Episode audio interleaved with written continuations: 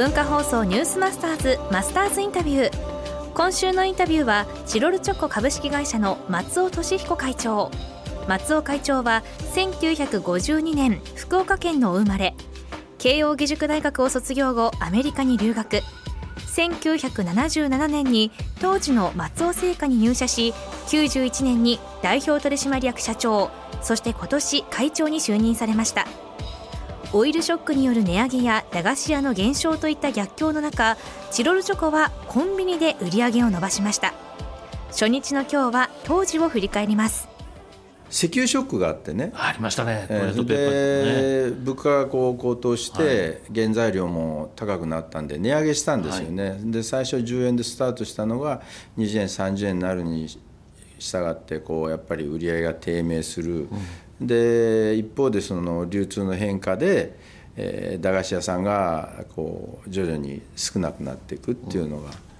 ぱりあってでその頃に僕があの東京で修行出て他のメーカーで営業やってた時に、そのコンビニっていうものにその巡り合ったというか、はい、そこであの発見したわけですよね、うん、営業やってましてね。あそうですはい、毎日営業車でこう都内を駆けずり回ったんですけど。学んだとこっていうのはあるんですか？うんあのねさ僕2年間いたんですけど最初の1年目はね本当にこう苦戦してたんですよ、で2年目にね新製品が出てこれが大ヒットしましてね、うん、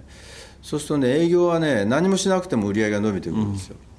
うん、だからやっぱりそこで思ったのはやっぱりメーカーっていうのは商品次第だと、うん、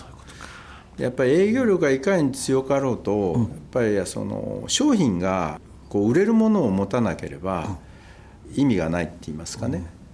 いかに売れる商品を作っていくかっていうのがメーカーにとってあの大切だっていうのをやっぱ痛感させられました。そんな中でご実家に戻られて三角運動でいいですか？そうですね、はい、3つの拡大する、はい、あの三角運動。はいであのまあ、コンビニっていうものにこれからシフトしていかなきゃいけないっていう時に、やっぱりチロルチョコっていうそのものをどんなふうにこう売り広めるかっていうその3つの指針ですよね。だから一つはやっぱりそのチャンネルをこう拡大する従来のその駄菓子屋さんからコンビニスーパーにそのチャンネルをこう広げていこうと、はい、それからあ当時うちの会社っていうのは西日本があの主な市場だったんですけど、はい、やっぱり地域を拡大していこう。特に東日本、はい、えー、首都圏を含めてですねやっぱ遠く北海道まで、はい、えー、販路を伸ばそうということで、まあ、地域の拡大っていうのが2番目ですね。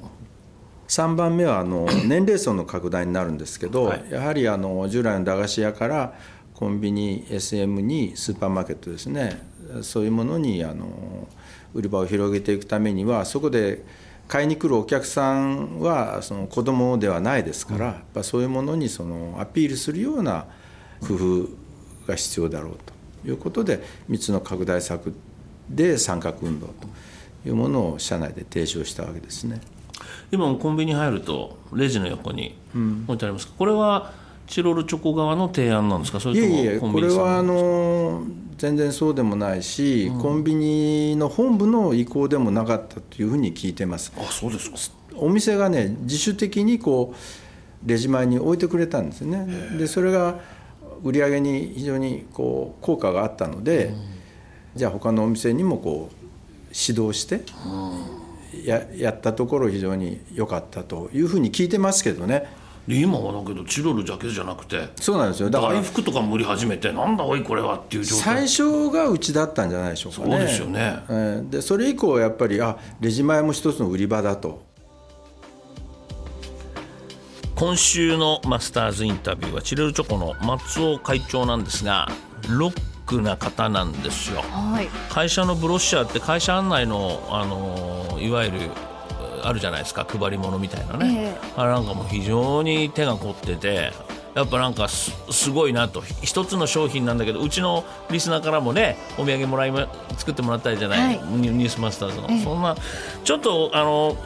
今なんかヒント欲しいなという人はね今週のこのマスターズインタビューは聞いていただくとロックな感覚でいろんなことが出てくると思いますのでぜひ1週間聞いてください。このマスターズインタビューはポッドキャストラジオクラウドでもお聞きいただけます。ニュースマスターズの番組ホームページをご覧ください。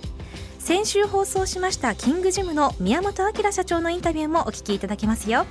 明日はチロルチョコのコラボについて伺います。マスターズインタビューでした。